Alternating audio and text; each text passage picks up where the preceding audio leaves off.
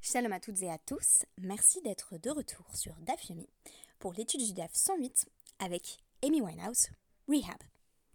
Aujourd'hui, il est toujours question du mi'un ou refus, à travers lequel une jeune fille mineure, lorsqu'elle ne veut pas de l'époux qu'on souhaitait lui imposer, ses frères ou sa mère, se sépare de celui-ci sans même avoir besoin d'un acte de divorce quelconque.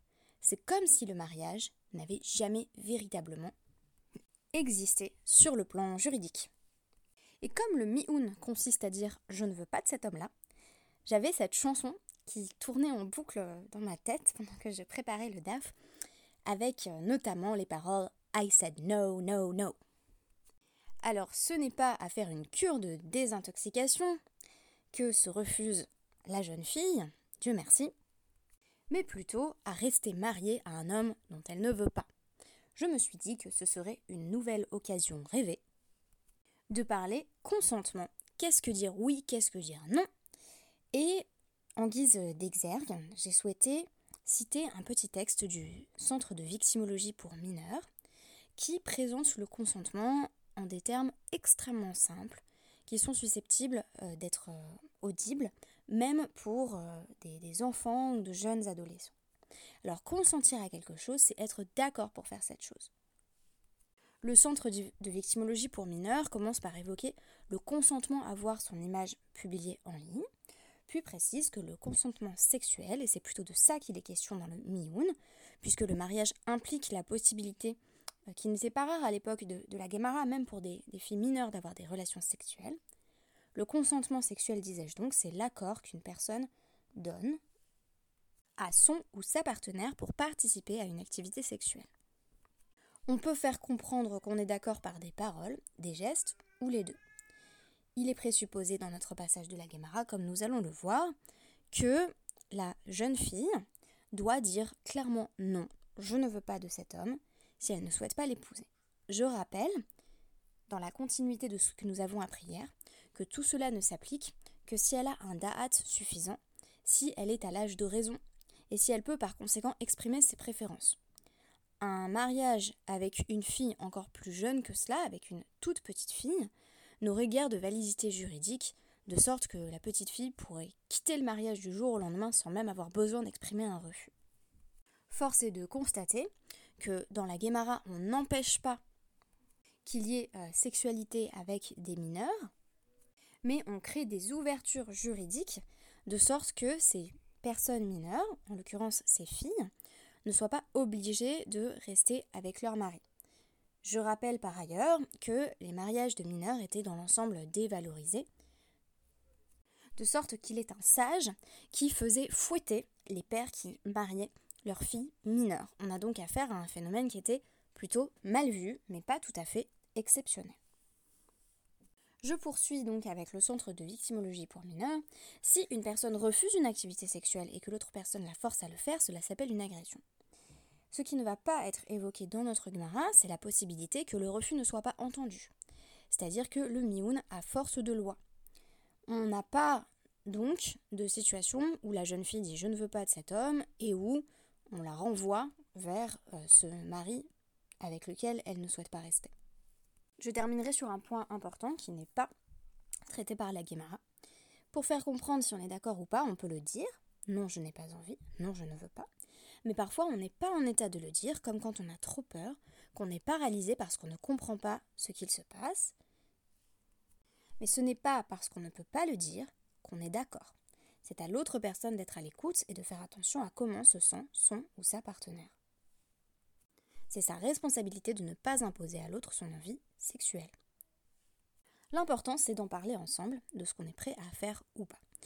Et s'il y a bien un aspect qui euh, est un petit peu laissé de côté euh, par la Guémara, ce serait la détermination de la marche à suivre si la jeune fille n'a pas exprimé clairement son refus, mais que on voit qu'elle est mal à l'aise avec euh, le mari qu'on lui a désigné. Donc je dirais que de ce point de vue-là, les choses avaient lieu en amont avec euh, des tentatives de dissuasion adressées aux familles. Donc il s'agissait pour les Chachamim de dissuader euh, père, mère et sœur de marier sans son consentement une, jeune fille ou une petite fille, de sorte qu'elle n'ait pas à faire de mioun à exprimer son refus. Cependant, si le mioun existe, c'est bien pour donner à une toute jeune fille la possibilité d'affirmer qu'elle ne souhaite plus vivre sous la tutelle du mari qu'on lui a désigné.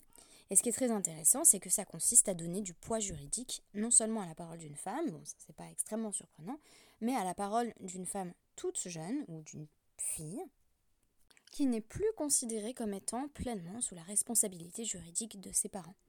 En d'autres termes, on est en train de penser à travers la Guémara la possibilité qu'une petite fille de moins de 12 ans sache mieux ce qui est bon pour elle que ses propres parents et qu'on suive sa parole à elle et non les velléités de ses parents. Petite histoire du Mioun, on se situe au tout début de notre DAF, avec les dernières lignes du DAF précédent. Gemara, donc, à la fin de notre Mishnah, Amar Rav Ve Amri La Bemasnitatana. Donc il y en a qui disent que c'est Rav qui a dit cela, d'autres qui disent qu'on l'a trouvé dans une Bereta. Barishona Hayukodvin Get Mioun. Euh, jadis, on écrivait des contrats de divorce qui témoignaient du Mioun. Le contrat de divorce, c'est un contrat qui est rédigé au nom du mari et qui signe la rupture assez unilatérale des liens à l'épouse qu'il s'est choisie. L'intérêt du mioun, c'est donc que c'est un acte de divorce au féminin. Il me semble que c'est le seul document de ce genre dont on dispose dans notre littérature juridique et talmudique, à savoir que c'est un acte de divorce à l'initiative de la fille. Enfin, quand, on envisage à quel point euh, le système euh, des mariages, des divorces, est souvent véritablement à l'initiative de l'homme et à sa seule initiative, c'est l'homme qui est Mekadesh et c'est l'homme qui est Megaresh, c'est lui qui épouse et lui qui divorce, on a une sorte d'exception qui montre bien à quel point les sages ont voulu protéger les filles, les petites filles les jeunes filles, de mariages dans lesquels euh, elles ne se sentaient pas bien.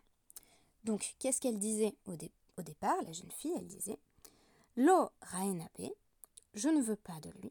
Velo Tsavenabe. Il s'agit donc d'un synonyme euh, je ne veux pas rester à ses côtés. Velet anabaya euh, les hitnasvale. Et je ne souhaite pas être mariée à cet homme.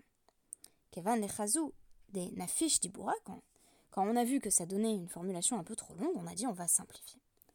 Amri, ate, euh, les ichaloufé begita. On risque de confondre avec un, acte de divorce, et donc il se pourrait qu'un homme formule son propre acte de divorce avec les mêmes formulations, ce qui serait problématique. Donc, takinouari, on a simplifié euh, cet acte de divorce qui émane de la jeune fille en disant Beyam plonit, euh, Meena plonit, Bat plonit, euh, Be'anpa. Donc, ce jour-là, la fille de un tel et un tel a fait le mioun en notre présence, c'est-à-dire qu'elle a rejeté le mari qui lui avait été désigné. Tanou. Ça, j'entends. Ezehu Mioun. Quand est-ce qu'on peut dire qu'il y a refus? Amra, si elle dit I efshi Je ne veux pas de cet homme, un tel, comme de mon mari. Donc, euh, je ne veux pas de cet homme pour mari, pour formuler les choses de manière un peu plus euh, française. Euh, autre formulation, ifshi be kidushin chez kidushini imi Je ne veux pas du mariage qu'on contractait ma mère et mes frères.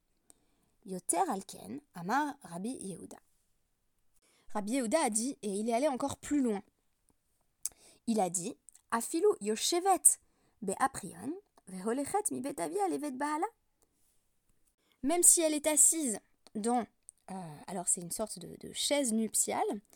J'imagine qu'ils avaient une sorte de chaise à porteur euh, dans laquelle on amenait la, la jeune fiancée de la maison de ses parents à la maison de son mari.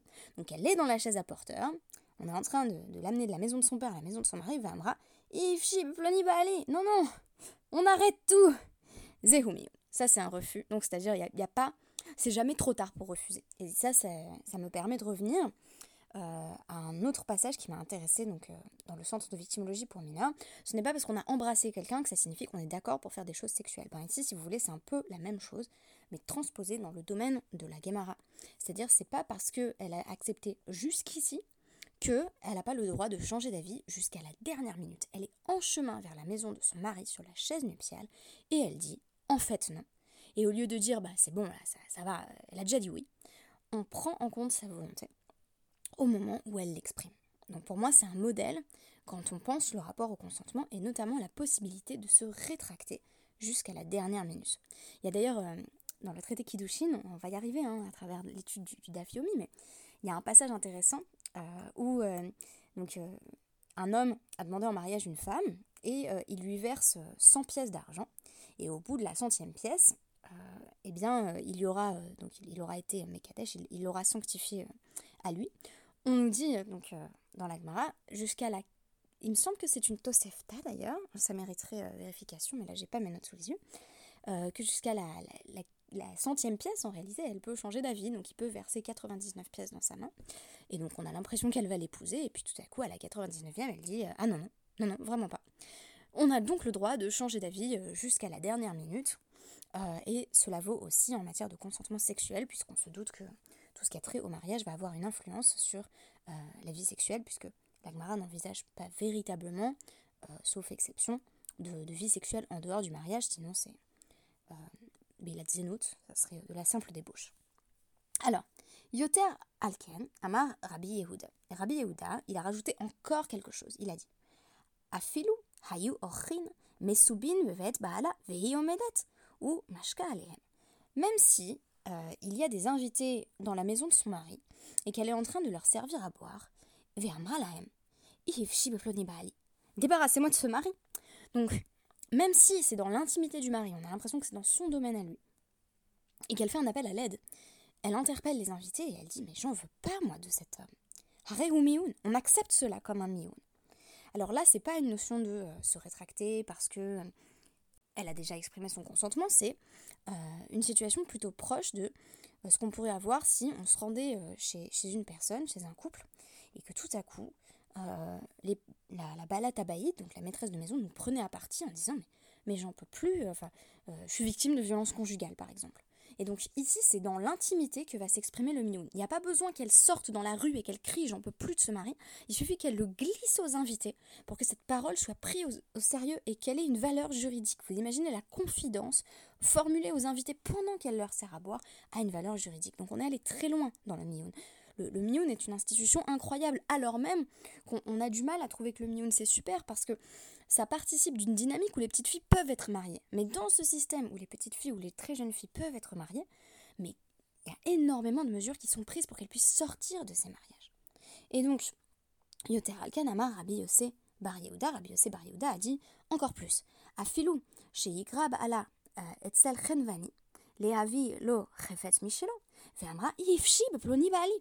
Son mari l'envoie euh, chez l'épicier en disant bah, va, faire les courses et elle s'adresse à l'épicier et donc elle est, elle est dans, ce petit commerce et elle dit mais je, ne veux plus de mon mari. Il n'y a pas de plus grand mioun que cela. Donc ça marche à 100%. En gros, à la moindre occasion qu'a la femme de sortir de son foyer, elle fait entendre sa parole, en l'occurrence c'est une fille, et euh, dès qu'elle fait entendre sa parole, elle tente de se libérer eh bien il faut l'entendre, il faut prendre en compte cette parole. C'est étonnant d'ailleurs la formule, il n'y a pas de mioun plus grand que ça, parce qu'on pourrait imaginer, voilà, le mioun c'est euh, une jeune fille qui se rend devant le beddin et qui dit, voilà, mon mari, c'est compliqué. Mais là on nous dit non, non, en fait, euh, peut-être qu'elle sort pas très souvent, c'est cette jeune fille, peut-être que c'est à la, première occasion qu'elle a euh, de sortir qu'elle va faire entendre sa volonté. Et à ce moment-là, il va falloir l'écouter, et il va falloir la transcrire juridiquement.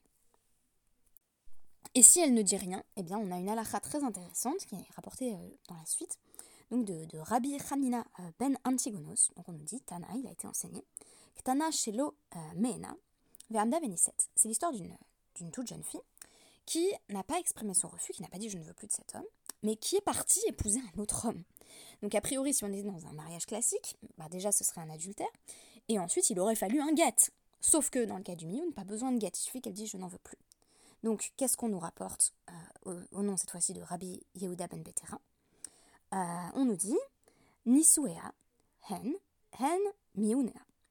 Quand elle se remarie, elle affirme qu'elle veut plus de l'autre. Ah bah oui, logiquement. Donc on a même permis, dans le cadre de ces mariages euh, de toute jeune fille, ce qui s'apparenterait à une situation proche de l'adultère. On a tout fait, en d'autres termes, pour que ces toutes jeunes filles ne soient pas enchaînées à des mariages qu'il conviendrait d'appeler des mariages forcés. Et par conséquent, c'est l'un des cadres alariques où il me semble que la parole féminine est le plus prise au sérieux et mise en avant. Et on va véritablement écouter la femme euh, à, chaque moment où elle a la possibilité de s'exprimer et où elle a la possibilité de euh, s'interposer pour que le mariage cesse, à tel point que même si elle part sans rien dire, on va entendre sa volonté derrière ses actes et non derrière ses paroles. Voilà, j'espère que cela nous a éclairé sur la notion de consentement et notamment sur la notion de consentement des mineurs à une époque où il faut bien prendre en compte que la sexualité des mineurs n'était pas tout à fait prohibée, même si elle était, euh, dans bien des cas, découragée. Merci beaucoup et à demain.